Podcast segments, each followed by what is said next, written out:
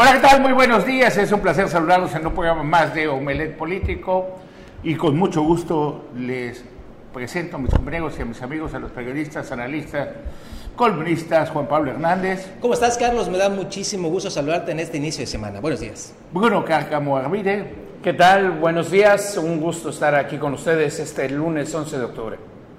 Y en un momento más, en un ratito más, estaremos platicando con el gobernador del estado, con el contador Carlos Manuel Joaquín González. Y Juan Pablo, vamos directamente a la información. Sí, vamos a, un tema. Ayer estuvo aquí en la capital de Quintana Roo eh, el senador Ricardo Monreal. Habló sobre varios tópicos, incluyendo precisamente la sucesión gubernamental en el 2022.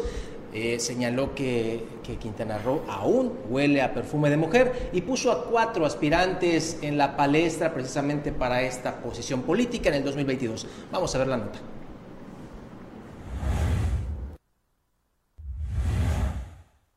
El senador Ricardo Monreal Ávila llegó a Chetumal, la capital de Quintana Roo, a acompañar a su homóloga Maribel Villegas Canché al tercer informe legislativo de labores antes, en una conferencia de prensa en un céntrico hotel aquí en la capital, Ricardo Monreal, que ha señalado buscará la presidencia de la República, dijo que en la recta final para la gubernatura en Quintana Roo, el próximo año 2022, aparecen cuatro fuertes y posicionados y son Maribel Villegas Canché, Mara Lezama Espinosa, Rafael Marín Mollinero y José Luis Pech Vargas. Dijo que el perfume de mujer persiste y tiene respeto y admiración hacia los capitalinos y propiamente hacia su homóloga Maribel Villegas. El perfume de mujer persiste. Eh, yo tengo respeto, bueno, cariño y respeto por Maribel. Eh, no es nuevo. Tengo cariño y respeto por todos. Pero sigo pensando esta expresión este, se mantiene. Como veo yo, es que tiene un desafío enorme, Morena, para no dividirse y lograr que la mejor posicionada sea la candidata. Y puedo hablar hasta ahora de cuatro personalidades dentro de Morena, porque en los otros no veo a nadie. Eh, entiendo que la contienda interna será dentro de Morena lo más difícil que afuera. Y en la interna está Maribel, sin duda, Mara, sin duda, eh, Rafael, Marín y Pech y depende mucho del proceso interno para que no haya ah, ruptura y para que sea eh, quien tenga mejor simpatía, mayor respaldo, quien nos represente. Pero para eso se requieren reglas claras, piso parejo, que no haya exclusión y que no haya imposición. Sin embargo, dijo que Morena tiene un desafío enorme y es lograr que la mejor posicionada sea una candidata o un candidato de entre estos cuatro aspirantes. Para Notivisión, Juan Pablo Hernández. Bien, pues interesante. Fíjate que al que no tomaron en cuenta y estaba en primera fila ahí fue al exdiputado federal Luis Alegre Salazar, quien ya pidió refuerzos. Ahora sí le están aventando un montón los alegres a Mario Delgado y circularon una fotografía donde están desayunando en Tulum con Mario Delgado. Ese Mario Delgado, por Dios, que parece. Ahí está, ¿eh? Ahí está. ¿Qué dice ella, por favor?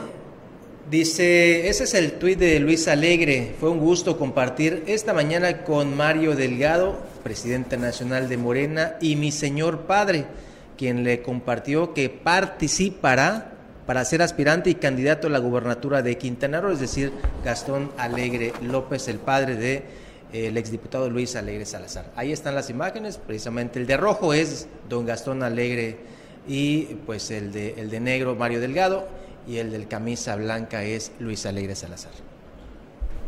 Bueno, pues el que no solamente olía perfume de mujer de todos, don Luis Alegre estuvo casi apagando Mario Delgado el día de ayer, pero pues no, pues va a estar interesante, ¿no? O sea, o es don Gastón o es Luis y, y van a llamar al otro, al otro hermano que también se llama Gastón. Un saludo a toda la familia alegre. Me sorprendió ver ahí en el informe, Carlos, de Maribel Villegas, a dos personajes obscuros de la política que han estado en, administraciones municipales pasadas. Laura Bernstein Navarrete y Otoniel Segovia Martínez, ahí debe tener nuestro... Pero, ¿por qué te sorprende si se pues, trata de sumar a todos? Pues, o sea, Laura Bernstein Navarrete tuvo... Bueno, y está al lado de Luis. Tuvo, un, tuvo cuánto, 30 mil votos, 20 mil votos, o sea, todo suma. Y acuérdate que en el pues momento cuando tú eres aspirante pues a una candidatura, te tienes que rodear de todo tipo de gente y después tienes que depurar, aunque hay algunos que no depuran, ¿no? Mira, ahí también estaba Coramalia y José Ángel No, todos se unen. Ahí hay priistas, morenistas, todos. De todo. Y gente que tiene ganas de participar, que tiene ganas de trabajar, y que tiene ganas de pues de que les vaya bien, ¿no? Mira, ve hasta gente sin cubrebocas en un evento multitudinario. Bueno, ya ahorita ya estamos en semáforo verde en la gran parte del norte. Bueno, y no, y no nada más este evento, Carlos, porque hay que recordar que en la mañana previo al informe de Maribel fue eh, el arranque de los comités de defensa eh, eh, ah, de Morena. y ahí también estuvo todo el mundo, incluido nuestro senador José Mario, Y Mario Delgado y todo, ya, pues ya no fue el otro. Vamos a ver un poquito de los clips Entrevistamos la semana pasada a Juanita Alonso, no habíamos tenido oportunidad, pero vamos a ver parte de la entrevista, está completa en nuestras redes sociales, pero vamos a poner un pedacito de la entrevista que amablemente nos brindó la presidenta municipal de Cozumel, Juanita Alonso.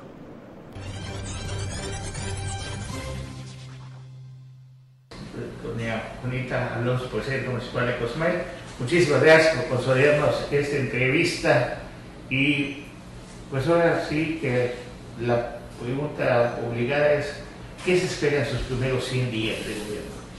Eh, muy buenas tardes, agradecerles mucho el espacio al Canal 10, a usted, don Carlos, muchísimas gracias. Eh, y bueno, eh, como hemos mencionado ya en varias ocasiones, nosotros tenemos un gran compromiso con los cozumeleños. sabemos que, que tenemos la confianza de ellos y bueno, estaremos trabajando y lo estamos ya trabajando desde el primer momento en el tema de, seguridad.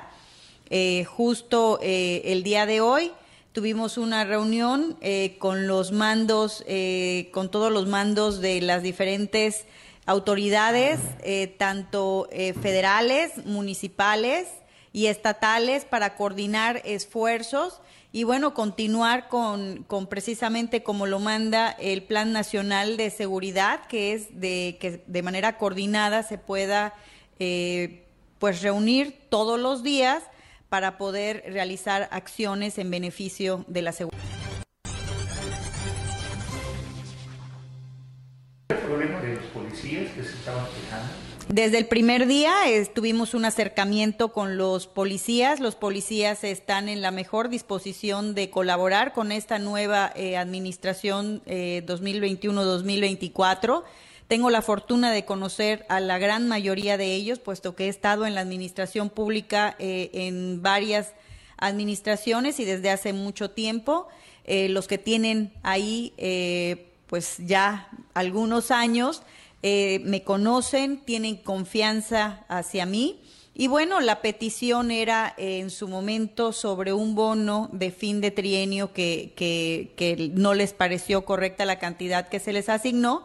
Y en las pláticas que hemos tenido con ellos, el acercamiento, bueno, estaremos trabajando también en las condiciones de, de, trabajo y en, en, las peticiones que ellos han hecho eh, para poder eh, abordar cada una de ellas de acuerdo a las posibilidades económicas también del ayuntamiento.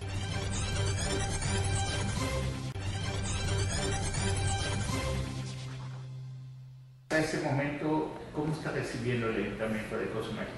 Estamos precisamente en el proceso eh, que marca la ley de revisión de la entrega eh, desafortunadamente se retrasaron algunas direcciones en firmar eh, y algunas unidades administrativas en firmar sus actas de entrega-recepción. Nosotros estamos eh, en la revisión de, de, cada una de estas actas, de cada una de estas unidades administrativas Y bueno, sí nos hemos encontrado ahí algunas sorpresas, como algunos en oficialía mayor llegan algunos proveedores que no tienen, no están contemplados en la entrega. algunos procesos legales que tampoco están contemplados en la entrega, pero ya estaremos analizando toda esta situación y en fechas próximas dando un eh, pues la situación real en la que se recibe el ayuntamiento de Cozumel. Muy amable la presidenta municipal y como dijo ya ha estado, ya tiene colmillo, ya ha estado en, en otras administraciones.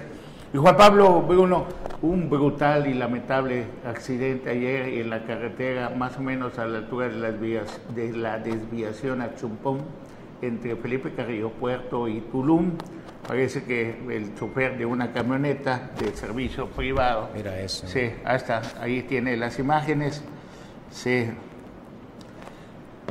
choca de frente con una van que transportaba empleados de la empresa Chetra. Y había, había gente prensada. Ahí es el tramo donde no entra el celular, donde está abandonado ese tramo, sigue abandonado. Desde hace muchos años. ¿Ah? De hace muchos años son que dice el, un comunicado que llegaron dos ambulancias de Felipe Carrillo Puerto, pues, y mientras este accidente que dejó cinco muertos y once heridos hasta el momento, pues estaban los trabajos de la grúa y todo, un tráiler, pues, no así que chocó con la grúa que estaba auxiliando a esta gente. Mira. Sí, ahí está, precisamente esto. ¿eh?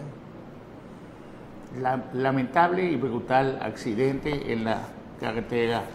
Fíjate, lo, lo, que se puso de manifiesto ayer después de que se registró este accidente y que evidentemente se pidió la ayuda de las ambulancias para trasladar a los heridos a los, a los hospitales más cercanos para salvarles la vida por el tremendo impacto, se dio a conocer que los nosocomios en primera, las ambulancias, ya sabes, ¿no? Lo, de siempre, pues es que no hay, vamos a perder de un lado a otro. Después, para trasladarlos al, hospital, particularmente de Carrillo Puerto, pues resulta que no había eh, el espacio, los, los equipos y demás para atención, porque eran muchos heridos en un solo viaje, por decirlo de esta manera. Y eso generó que no, pues saben qué, llévenlo a otro hospital y cómo demonios lo vamos a llevar. Así fueron las expresiones de muchos de los familiares de estos heridos.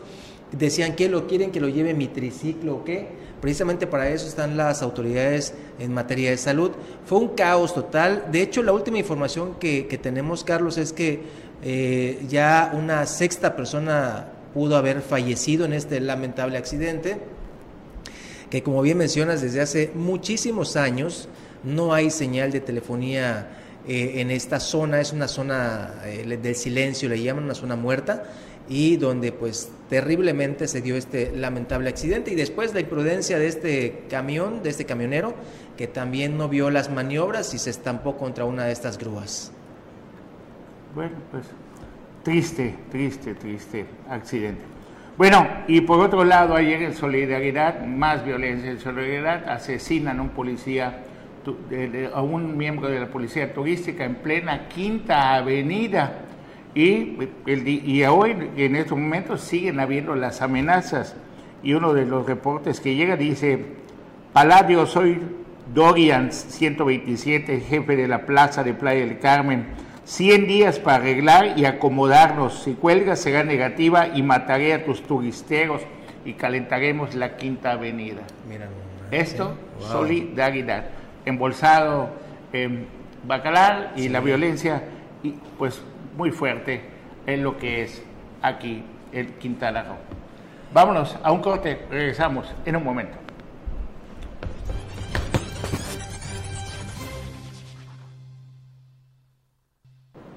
Y bueno, ya estamos de vuelta aquí en, en Omelet Político. Y eh, en otra información, mientras tanto, eh, tenemos que en Cancún precisamente se dieron ayer unas declaraciones en las cuales el Estado Quintana Roo recuperamos el liderazgo en generación de empleos en toda la federación.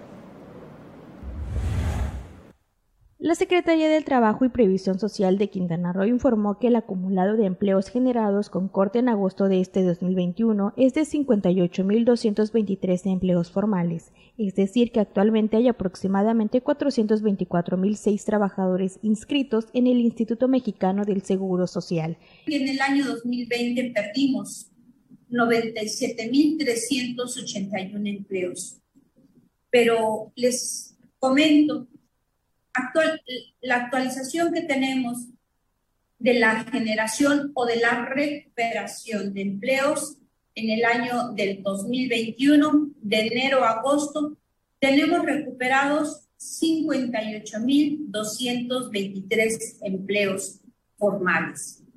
Esto es que de enero a agosto del año 2021, actualmente hay 424.006 trabajadores formalmente inscritos con sus prestaciones de ley correspondiente en un trabajo digno y con la formalidad adecuada. En el segundo trimestre del año, Quintana Roo recuperó el liderazgo de generación de empleos. Cabe señalar que la meta era crear 10.550 empleos acumulados, pero se rebasó la meta con un 387%, lo que es de suma importancia ya que después de la pérdida de los mismos con motivo de la pandemia, la recuperación ha sido una prioridad en el Estado.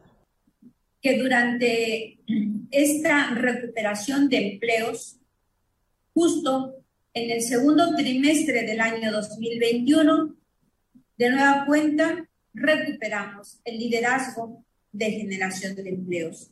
Los empleos formales que se recuperaron que fueron acumulados de enero a junio del año 2021 fueron 40.853. Y si nos vamos al portal de la página México, ¿cómo vamos? La meta era crear 10.550 empleos de lo cual la meta fue rebasada en un 387% en esta recuperación tan importante para la economía de Quintana Roo, aunado también de la mano la vacunación hacia la población. Con imágenes de Ricardo Vallejo informó para Notivisión Silvia Fernández. ¿Qué tal? Vamos a un corte y ahora regresamos precisamente. Noveles político que ya estará el gobernador Carlos Joaquín con nosotros.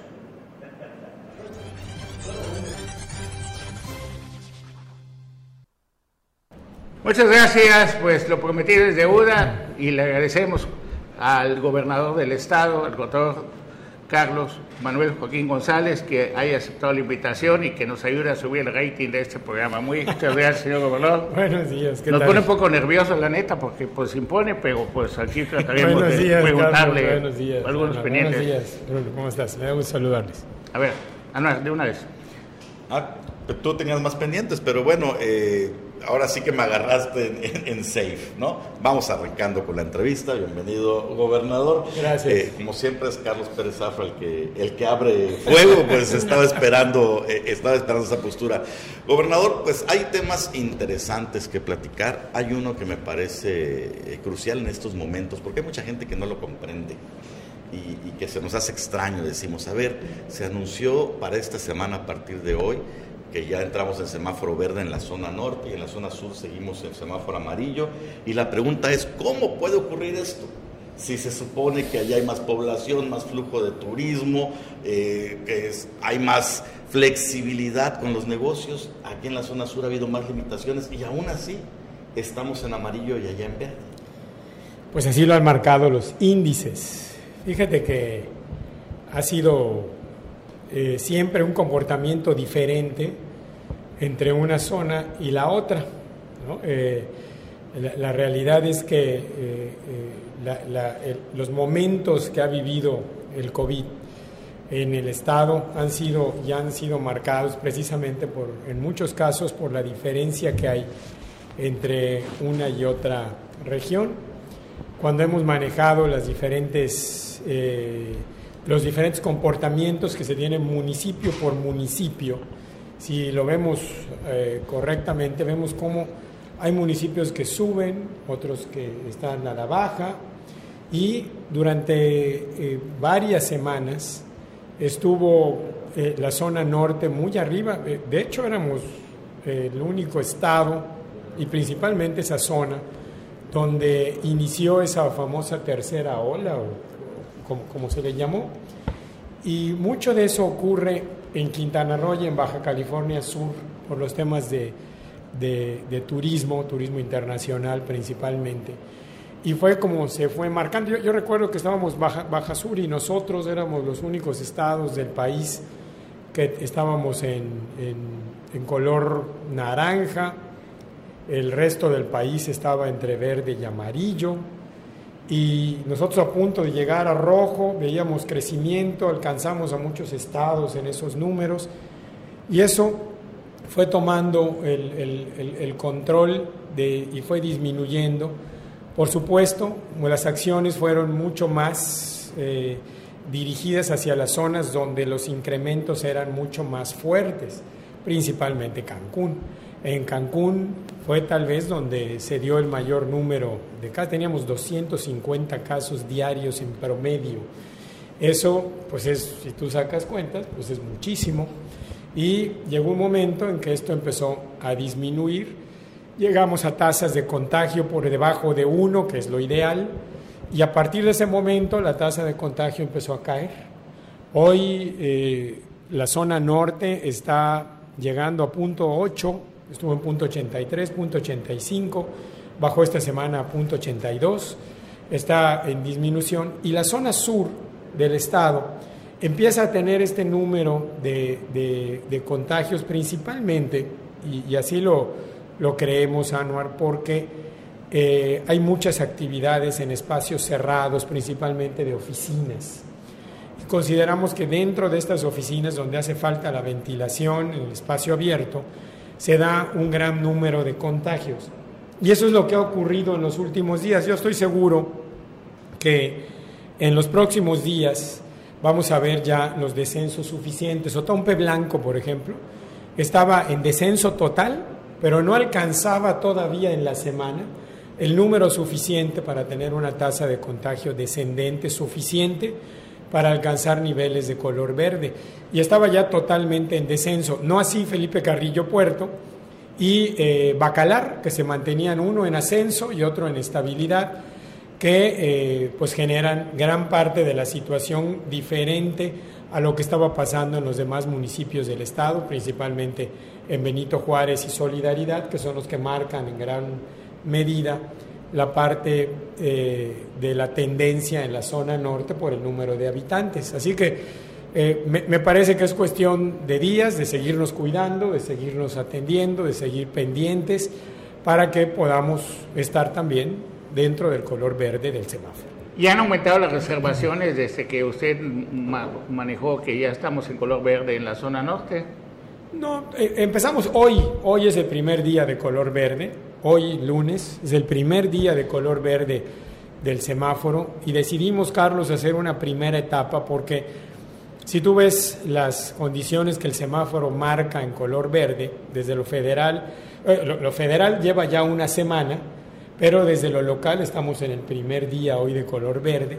Y si tú ves lo que marca, es prácticamente eh, eh, abrir prácticamente todo y las condiciones no están todavía a ese nivel como para poder mantenerlo. Entonces metimos una primera etapa, que es una etapa de transición, que va a permitir la apertura de muchos establecimientos que no habían podido abrir desde hace año y medio, que tuvieron que adaptarse a las circunstancias, eh, tuvieron que cambiar sus condiciones de servicio precisamente para poder mantenerse abiertas, pero no como lo que normalmente ofrecen en cuanto a servicio, como son los bares, las discotecas, etcétera, que tuvieron que modificar a bebidas con alimentos, modificar diferentes cosas para poder mantenerse abiertas. Y entonces metimos esta primera etapa que es, eh, la consideramos un, un esquema de transición para poder adaptarnos a este color verde y que podamos entonces hacer las modificaciones. Esta semana estamos en la primera etapa de ese color verde, precisamente para poder adaptarnos a esa condición. Las reservaciones han venido creciendo desde hace varios días, Carlos, no, no, no, no necesariamente con el color verde del semáforo, sino más bien con la apertura de las diferentes fronteras de los otros países. Estados Unidos que abrió, inmediatamente tuvimos incremento de reservaciones, Canadá abrió, inmediatamente tuvimos. Hoy, hace unos momentos, Inglaterra nos acaba de sacar de la lista roja de, como país, así que esperamos de nuevo la, la reanudación de vuelos desde, desde Londres, desde Manchester, que son eh, espacios que normalmente nos dan buen número de reservaciones y seguramente permitirá de nuevo la, el, de recibir un mayor número de turistas de estos países. Así que poco a poco esas aperturas de fronteras y bueno, por supuesto, aunado al color verde del semáforo en, gran parte de los estados de México y por supuesto en Quintana Roo, nos va a permitir tener más gente. Eh, nosotros estamos esperando eh, 80 y 90% para la temporada de otoño y ojalá que para la temporada de invierno podamos alcanzar 90 y 100. En este tema, yo, creo que para, para finalizar eh, lo que comentaba acerca de esta etapa que se está viviendo de transición por el semáforo verde con los, sobre todo restauranteros y este tipo de negocios de la zona norte, no han brincado los empresarios de la zona sur, porque ya en varias ocasiones se han quejado públicamente de que hay un trato diferenciado y que ellos dicen que es inexplicable. No, no hay un trato diferenciado. Nos hablamos, tenemos un grupo de vinculación con, el cual, con los cuales hablamos, todos ellos, todos en la zona norte, por ejemplo, todos los empresarios están aportando vacunas, eh, no vacunas, perdón, pruebas, pruebas de antígenos, eh, están cerrando para hacer burbujas sanitarias, exigen en muchos lugares los temas de vacunación, eh, hay una, una vinculación permanente, comunicación permanente y de la misma manera con el sur. A veces sigue creyéndose eso, ¿no? De que es distinto. No es así. Se hacen eh, eh, eh, trabajos de similar característica, mantenemos la comunicación y bueno, así lo marcan las condiciones técnicas y operativas del semáforo. Esto no es un invento, así está. Y las condiciones que tenemos que llevar son para poder mantener el control de la salud. Hacerlo de manera distinta sería engañarnos. Y no creo que eso es lo que quieran, a menos que pretendan que volvamos a tiempos atrás cuando todo era engaño. Hoy hay que hablar de frente, transparente y claro, y que podamos entonces tomar decisiones basado precisamente en lo que está ocurriendo y lo que está pasando en bien de la salud de los clientes, de la gente, del turismo, de los visitantes. En estas condiciones hemos eh, manejado muy bien los esquemas de Bacalar, de Majahual, el regreso de los cruceros, la mayor ocupación hotelera en estos sitios. En fin, hay que seguir avanzando en nuestros destinos turísticos con esas mismas condiciones. Fíjese que con lo que eso que cambió, que ya ve que los bares tienen que vender comida y dar alimentos y todo, y hasta en los tables dan botana. Y entonces, bueno, me han contado que eso está pues, sucediendo. Pero ahorita le vamos a preguntar algunas cosas pendientes de las obras y de eso que nos platicó de los 820 millones de pesos que están pendientes. Vamos ir corte para que no se pierda la secuela, porque estuvo usted dio un paseo por Bacalar este fin de esta semana, ¿no? Para verificar que se van a invertir en el malecón 50 millones de pesos. ¿Es así? Así es. Bueno, vamos a corte, regresamos con el gobernador del estado.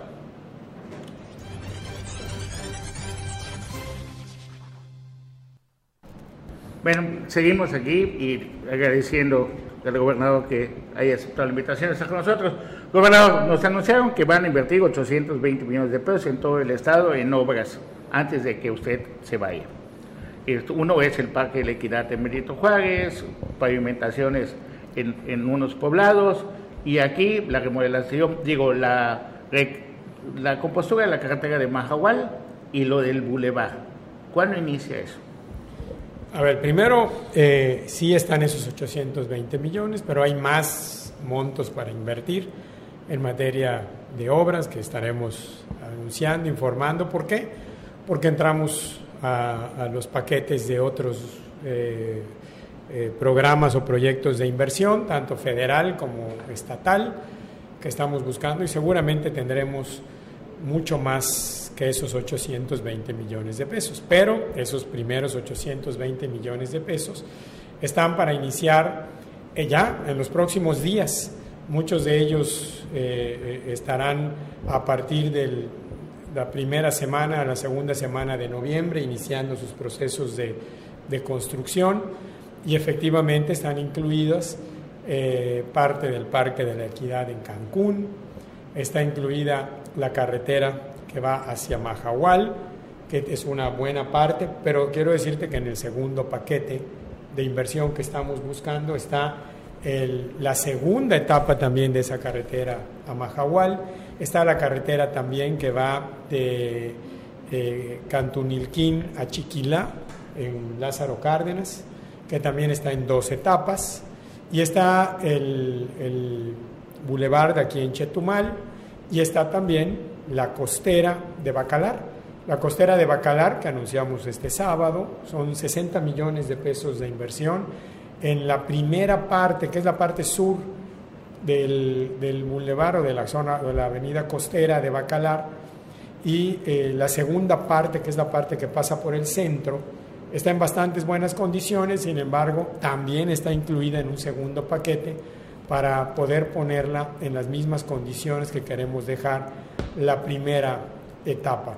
Incluye también la pavimentación de muchas calles en prácticamente todos los municipios, por ejemplo en Bacalar, cerca de 20 millones de pesos de inversión en pavimentación de calles.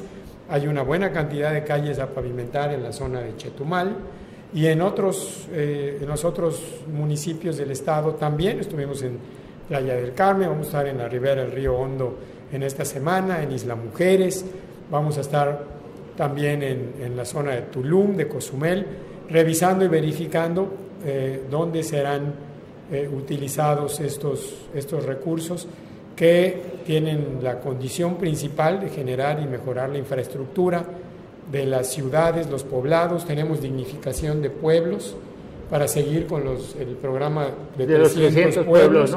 ¿Sí? Anunciamos eh, cuatro más en la zona de Bacalar. Estaremos mañana y en la semana en Otompe Blanco, viendo también varios de estos poblados que serán eh, iniciados, otros que vamos a retomar, que eran del 2019, que tuvieron que detenerse y que serán retomados también en estos días para, para eh, reiniciar sus trabajos y poder, poder concluirlos. Así que la inversión es prácticamente para todo el Estado.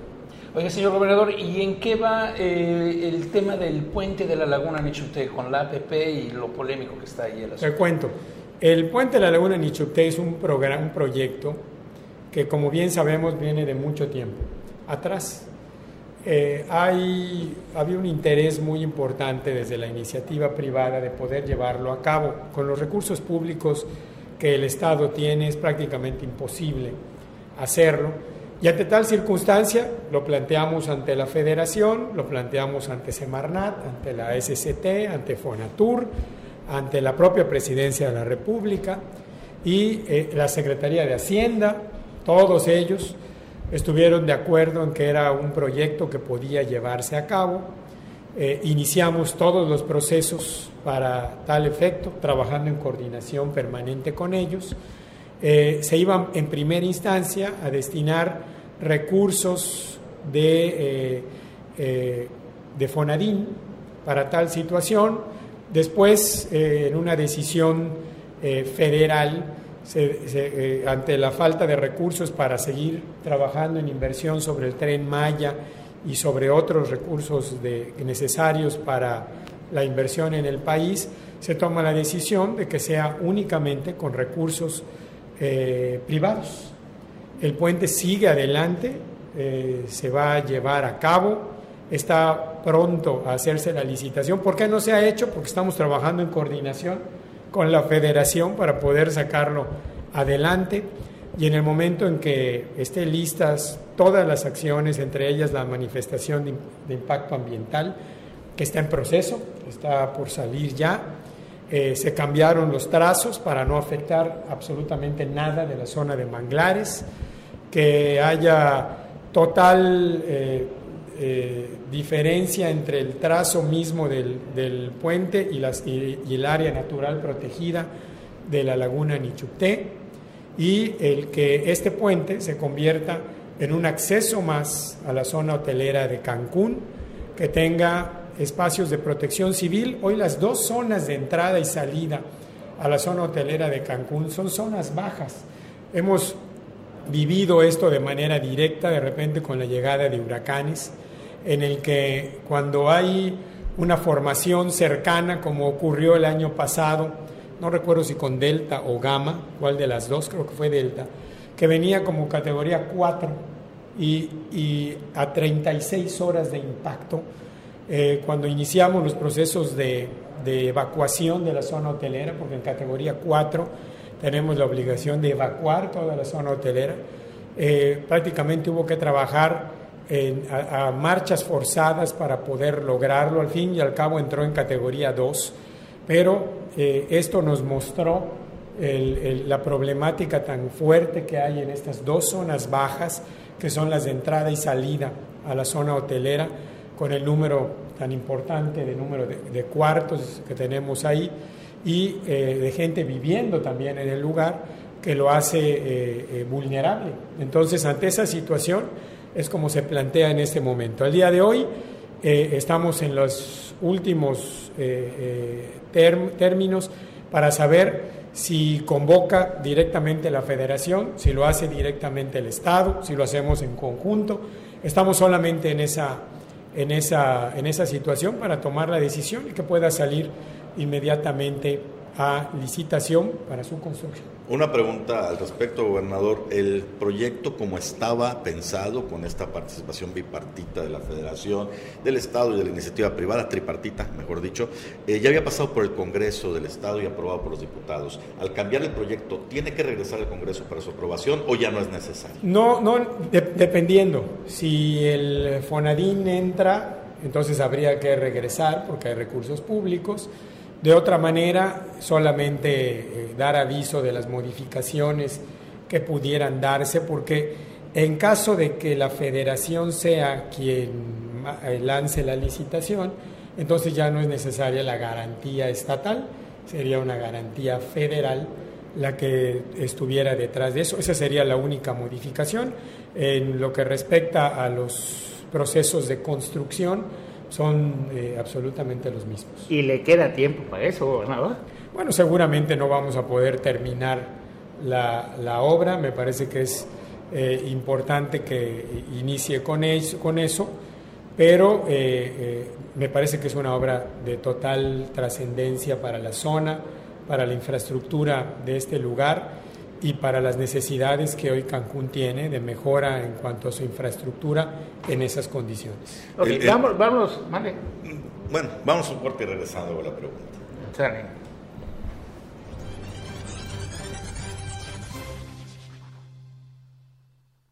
La ah, No es como que le estamos sacando el tema político con el gobernador, la neta, sí. Bueno, sí, mejor nos vamos a ah, sí. Ya no, no, el tema que tú quieres, o sea, eso. No, nada, más quería preguntar sobre el, aspecto de las obras. de, ¿Cómo se llama la conferencia de los miércoles? Eh, el otro no, está allá. Ah, entonces. Allá le pregunto los demás. Bueno, nada más esta pregunta y pasamos al tema político. Gobernador, los 820 millones de pesos del FAFEF para estas obras tenían también como argumento el reactivar la economía después de la pandemia. Así es. De las obras licitadas, dijo el secretario de Obras Públicas que solamente faltan cuatro. ¿Tiene usted conocimiento de qué porcentaje se ha quedado en constructoras locales? Prácticamente todas.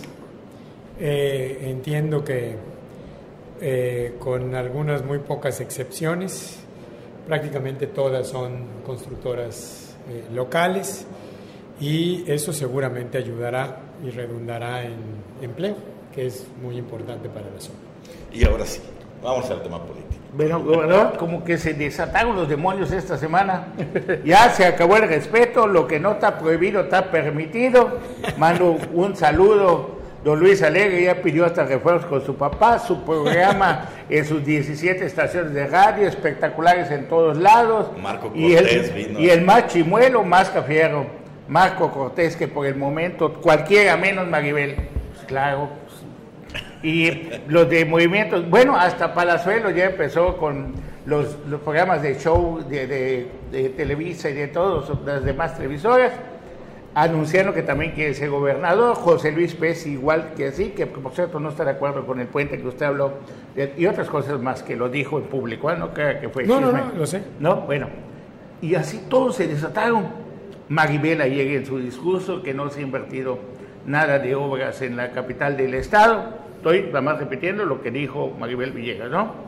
Y pues sí vimos lo que se invirtió en agua potable y las avenidas como la isla Cancún y la Bugambilias me parece que fue entre otras cosas que se ha remodelado acá en la capital. Este, ¿no? si entramos a inversión, el, canal pluvial.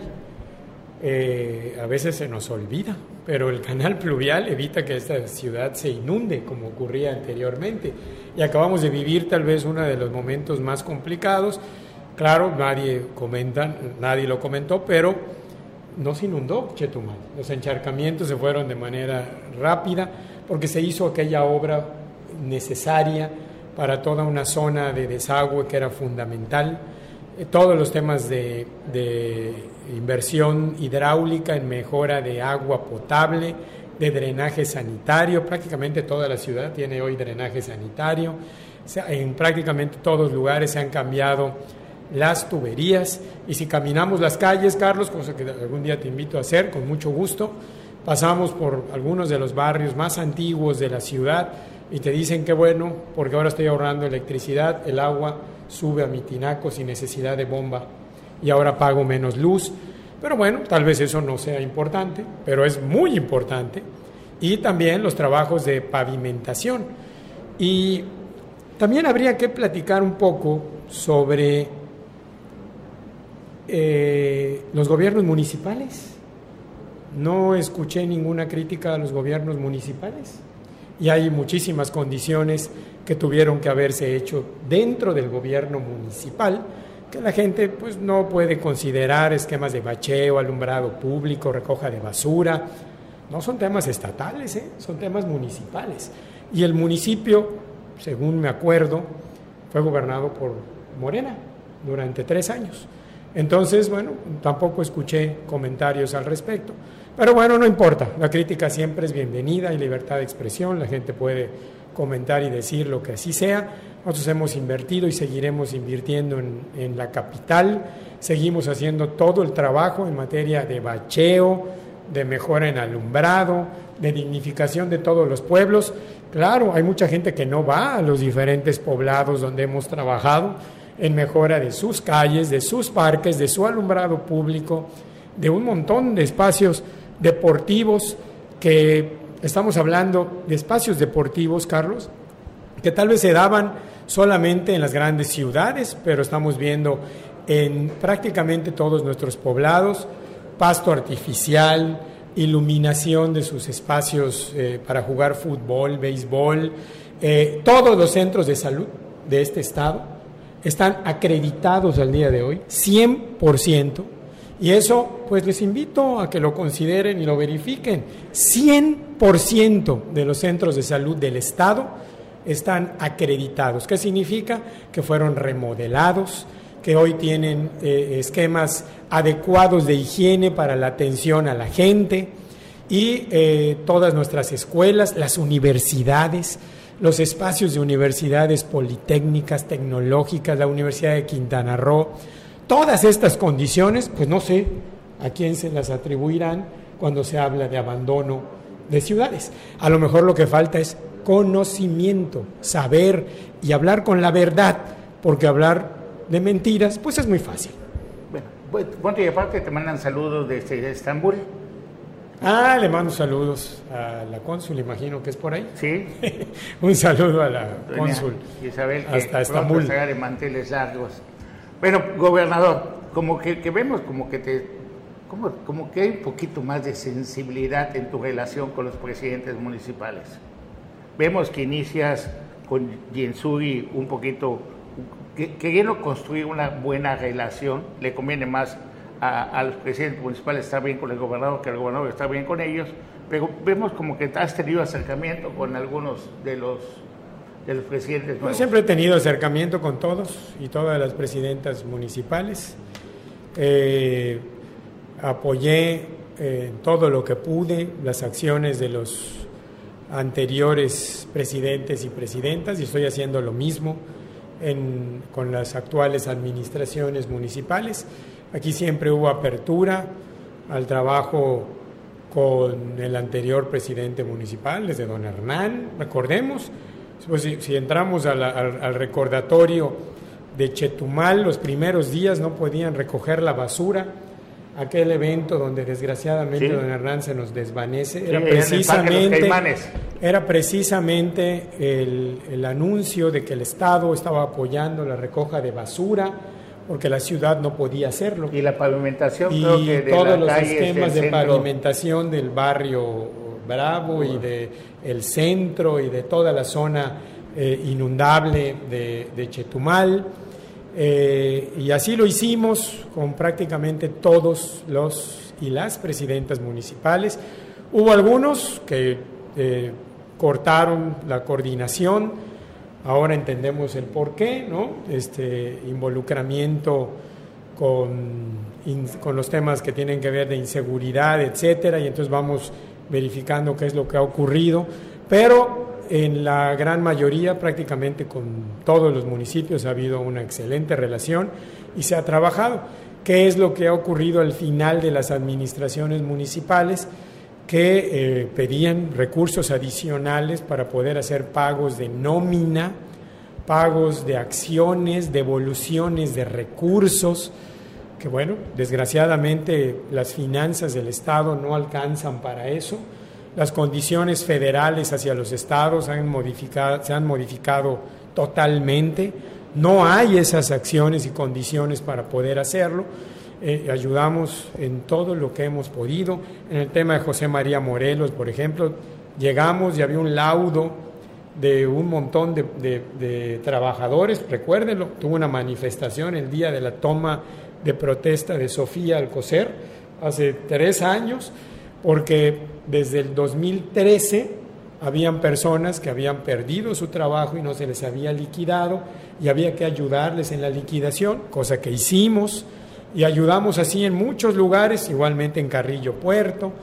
Lo que pasa es que a veces nos olvidan esas cosas, pero ha habido un trabajo de coordinación con todas y todos y seguiremos haciendo. ¿Qué vas a hacer para impedir ya más invasiones en Majahual y si van a llegar cámaras de vigilancia a la zona sur de Quintana Roo? Sí, cómo no. Eh, hemos armado un grupo de intervención directa de atención a los servicios que Majahual debe de tener eh, este grupo estará trabajando en eso, de hecho estamos ya en contacto con SEDATU eh, y diversos, eh, diversas autoridades federales más para poder apoyar en esos temas que tienen que ver con los asentamientos humanos irregulares, las invasiones de tierra y por supuesto mejores servicios y atención que debe de tener la población. Por ejemplo, te anticipo, tenemos eh, eh, una jornada de vacunación en Mahahual esta misma semana, no sé, no recuerdo si es el 12 o el 13 de, octubre, si mañana o el miércoles, creo que el miércoles, en vacunación directa a la zona de Mahahual, he estado en contacto con eh, los empresarios de la zona y vamos a seguir apoyando para que Mahahual tenga mejores condiciones ¿Va, en ¿Va a haber oportunidad de comprar un terreno legal en Mahahual al Estado? Sí, por supuesto, así debe de ser y así se hará. En el tema de seguridad, gobernador, ¿cómo va con esta nueva relación con las eh, administraciones entrantes el tema del mando único? ¿Se va a firmar el convenio? ¿Cómo van eso? Sí, se han ido avanzando mucho. Eh, eh, tenemos los convenios que son de coordinación de trabajo entre los diferentes municipios. Es fundamental, uno, porque si tú, si tú tienes una policía con 100 elementos, 150 elementos, y tienes que combatir grupos de delincuencia organizada eh, eh, y, demás que, llevan en, la zona mucho tiempo y que hay que eh, combatir todos los días. Entonces requieres un trabajo en equipo que no se puede dar de manera aislada. Si nos reunimos todos, somos más de 5 mil. Si nos separamos, somos grupitos de 100, 150. Y entonces esto provoca vinculación con esos grupos, provoca esquemas de corrupción que son muy fuertes, falta de recursos y atención de poder hacerlo en equipo. Y eso es precisamente lo que hemos venido platicando con las presidentas y los presidentes. Los municipios que han trabajado en coordinación tienen disminución en los índices de criminalidad. Se diga lo que se diga, es mentira, eso de que haya aumentos es, falso. Han venido siempre en decremento y lo que pasa es que las acciones que tienen que ver con detenciones, con acciones que van en bien de la seguridad, pues tienen mucho menos difusión que las eh, noticias fuertes de un acto eh, de, imagen eh, potente por un esquema de inseguridad, pero se ha trabajado de manera muy bien en, la, en esa coordinación y yo espero que pueda llevarse a cabo en, la totalidad de los municipios del Estado. Gobernador, estuvo aquí Marco Cortés en el, en el aniversario del Estado y todo. ¿Habló contigo? Sí tuvimos la oportunidad de platicar un rato, eh, no, no, tuve mucho tiempo ese día porque anduvimos de un lado para otro, pero sí, sí tuve la oportunidad de platicar unos momentos con él. ¿Y no, te dijo, oye, ¿sabes qué? ¿Qué onda con el PAN? ¿No, no, vamos a mandar a nadie a competir? ¿O todo Morena? ¿O no te dijo nada de eso? no, para, saber nada más, o sea... Yo le estoy muy agradecido al Partido Acción Nacional y al Partido de la Revolución Democrática, al PAN y al PRD, por haber impulsado mi candidatura. Eh, tuvimos trabajo en conjunto, logramos eh, algo que parecía imposible, que era ganar este Estado. Hoy eh, se ha tenido la oportunidad de crecimiento, pero cada uno de los partidos debió haber tomado estas diferentes acciones. Me parece que hicieron falta muchas o hacen falta muchas y eso es lo que yo le he comentado al, presidente de Acción Nacional y eh, eh, la necesidad, por supuesto, de seguir adelante en, en, ampliar su base de datos, sus afiliados, la necesidad de la unificación del partido, de que tuvieran un trabajo mucho más cercano a la población.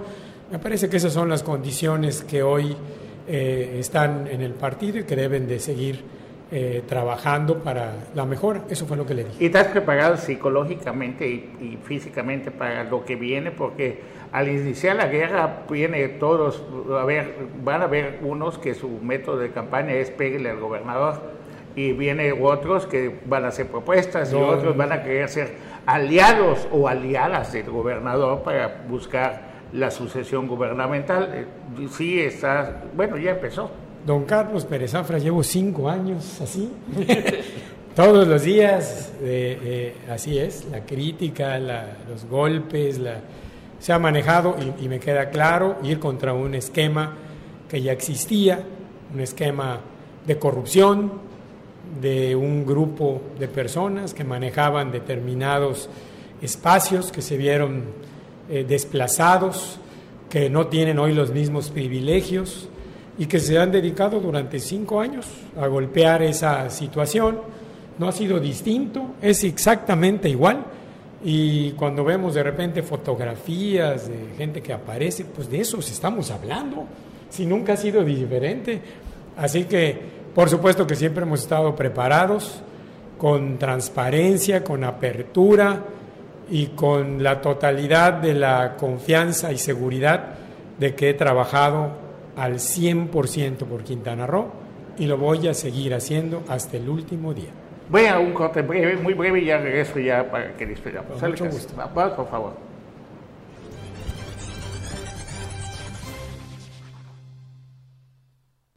Gobernador, así como eh, dice estar preparado para eh, y que ha estado preparado durante todo este trayecto gubernamental para el golpeteo, también está la otra parte, ¿no? Los números positivos de repente esos, eh, ¿cómo inciden en su gobierno? Digo porque, por ejemplo, esta semana vimos un par de encuestas ahí, eh, alguna de Mitofsky que lo coloca en una posición como el, ahí está, el gobernador con mayor incremento y lo ponen en el número uno de agosto a septiembre. ¿Esto cambia la percepción propia sobre su gobierno? ¿Le da tranquilidad o tampoco le hace mucho caso? Ah, no, hace un año, año y medio o más, veníamos en los en los lugares últimos. eh, tres o cuatro. Yo recuerdo una entrevista que me hizo Carlos hace mucho tiempo y me decía, oiga, en la encuesta salió en último lugar, o en penúltimo lugar, o una cosa. Y yo le dije, pues a mí la encuesta, no sé si recuerdas, Carlos, la encuesta no me, no me interesa mucho. Eh, me interesa más el trabajo y, eh, bueno, afortunadamente hemos podido recuperar. Y eso es en base a trabajo. Yo no, no me meto mucho a, a, situaciones de tipo mediático, digamos, sino más bien de trabajar, de trabajar, de estar ahí, de demostrar con hechos, de participar de estar cerca de la gente, de, llevar acciones diferentes y sobre todo de los números que sí valen, que son los índices nacionales de evaluación. En todos los índices nacionales de evaluación, Quintana Roo hoy está en los lugares de mejor calidad. Entonces, cuando Primero, segundo, tercero, esos son los resultados que se ven reflejados en esas encuestas. Pero si hablamos de educación, lo estamos, en salud lo estamos, en transparencia lo estamos, en manejo de finanzas lo estamos, en manejo de recursos lo estamos, en prácticamente todos estamos en los mejores lugares. Cuando yo llegué al Estado, Quintana Roo era el lugar 32 o 31, dependiendo de dónde estábamos. Inclusive en temas, por ejemplo, de, de reclusorios, que es muy complicado, éramos el penúltimo lugar, hoy estamos arriba de la media nacional en calificación y en todos los índices, hoy Quintana Roo está en los primeros lugares o arriba de la media nacional. Entramos al tema de combate a la pobreza, para mí era muy importante ese, punto. Logramos estar en los primeros lugares de combate a la pobreza, llega el COVID, nos pega en el ingreso directo de las personas y salimos en primer lugar, pero de mala calidad. Y, esa, y eso solamente se reflejaba por el índice de percepción de la gente. 2.300 pesos era la percepción eh, inicial, bajamos a 1.700, estoy seguro que llegamos a menos, como a 1.500, nos bajó 17 lugares y eh, eh, hoy hemos alcanzado 2.200 ya. O sea que hemos recuperado esa situación, pero si entramos a la parte de vivienda, de los estudios de Coneval, vivienda, eh, revisión poblacional, etcétera, somos el mejor en combate a la pobreza y eso para mí significa mucho. Yo soy de números, soy de datos, perdón, así soy, y a mí me interesa mucho la objetividad que generan esas calificaciones, que hoy nos ponen en primer lugar en prácticamente todos los sectores. Tal vez sea lo que más duele a los opositores, ¿no? Este, a, quienes se ven reflejados en eso, pero la realidad es que la administración ha crecido en ese sector, incluyendo Chetumal, aunque digan que está en el olvido, cosa que no es así. Entonces, indicadores de organismos y encuestas, cuando está abajo no lo desanima, cuando está arriba tampoco lo Digo, qué, maravilla que pase eso, pero, pero hay que trabajar fuerte mejor en los niveles de los índices nacionales. Bueno, entonces no te vas a meter en, la sucesión, o sea, de verdad no vas a participar ni nada. O sea, no, vas a, mandar, no vas a mandar así a enviar porque hay gente, ¿sabes qué pasa? Eso pasa como las cosas, y repito mucho lo de Amazon, Netflix, porque a veces hay cosas parecidas a la realidad que suceden en las series. A veces no se mete un gobernador, pero manda a uno muy cercano a él a participar. Entonces, tú para nada vas a participar en la sucesión, así no, no tienes simpatía por nadie, todos te caen bien. Por supuesto que vamos a participar, pero buscando que haya libertad y democracia y espacios abiertos para que la gente pueda elegir. Eh, se habla mucho de, que, de que decido candidatos aquí y allá. Pues no que no me meto, no que no hay control de las cosas, no que estamos en el olvido, no que no trabajamos pues entonces ya no entiendo, ¿no? En algunas cosas sí, qué capacidad, ¿no? Para decidir en los partidos si aquí o allá va uno. Para nada. Yo he tratado de mantenerme totalmente al margen de las decisiones eh, de, los, de los candidatos. Por supuesto he participado en las de la alianza del PAN, PRD, PRI eh, y Confianza por supuesto que participé, di mi opinión, pero al fin y al, fin y al cabo los comentarios y los datos son los que han marcado quiénes son y deben de ser los candidatos y estoy seguro que así es como será para la próxima elección. No será que va gente de tu parte, vengo de parte de Carlos Joaquín y aunque no sea verdad a veces. Ah, bueno, eso sí pudiera ocurrir.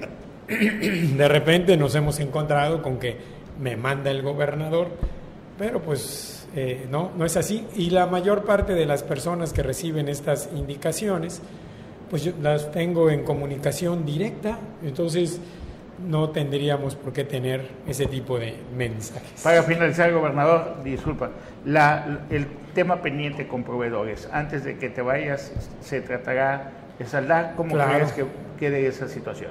Estamos luchando para que pueda darse de esa manera, eh, buscando diferentes eh, situaciones que nos permitan poder disminuir esa deuda. Quiero decirles que yo recibí este Estado con 6 mil millones de pesos de deuda a proveedores. No podemos olvidarlo, porque a veces se nos olvida, ¿no? Entonces, hemos ido bajando, por ejemplo, solamente en el caso de retenciones a trabajadores, trabajadores de la educación, de la salud, que no se pagaba, impuestos sobre la renta, que no se pagaba, ISTE, que no se pagaba. Eh, eh, hemos podido disminuir casi en 90% esa deuda y vamos a terminarla y estoy seguro que vamos a avanzar mucho, no sé hasta dónde, en esa situación inicial.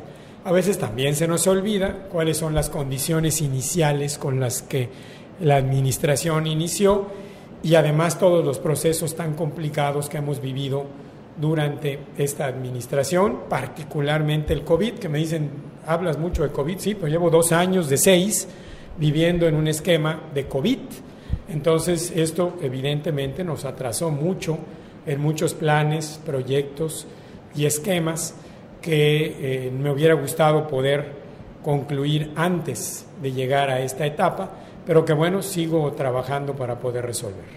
¿Algo que desee compartir? Si no tiene alguna pregunta más, que ¿algo que desee compartir? Eh, nada más, gobernador, eh, rápidamente lo que decía de eh, no estar en injerencia con la gente. Gente de su gabinete ya empezó a levantar la mano. Ahí está el secretario de Gobierno, Contreras Castillo, diciendo quiero buscar por el PRI y demás. Bueno, yo no he puesto trabas a que haga eso quien así lo, lo quiera hacer. Tendrá, por supuesto, que manifestarlo, decirlo, tomarlo con toda la seriedad que debe de tener y en el momento correspondiente, entonces eh, llevarlo al 100% eh, de sus propias acciones y eso significa pues el, no poder compartir una acción con la otra porque evidentemente queremos transparencia, claridad y certeza en las acciones que estamos haciendo y llevando a cabo. Para entender mejor que si quiere ser candidato, pues que se dedique a ser candidato y deje la Secretaría de Gobierno, ¿no? O cualquiera que así lo quiera, no necesariamente alguien en particular. Del caso de Lecapa, de varios. Que hay varios que ya Sería un mensaje final para...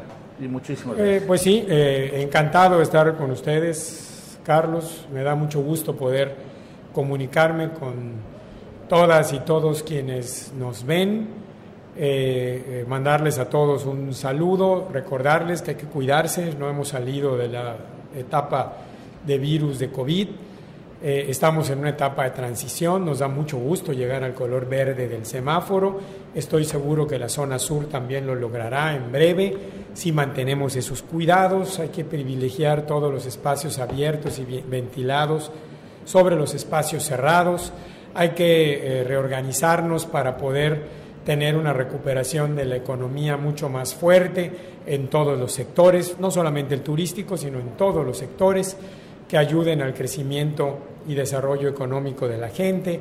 Tenemos que seguir trabajando en seguridad, uno de los temas que más nos afectan y por supuesto de los más críticos que tenemos en contra del gobierno, pero precisamente por su complejidad, la necesidad que hay de salir de muchos años atrás de este tipo de acciones y poder entonces encauzar al Estado a un crecimiento y desarrollo que estoy seguro puede tener y puede todavía duplicar o triplicar en cuanto a estas condiciones. Vamos a seguir mejorando las condiciones de infraestructura del Estado, mejorar los servicios, mantener el, el, esquema de diversificación de nuestra economía.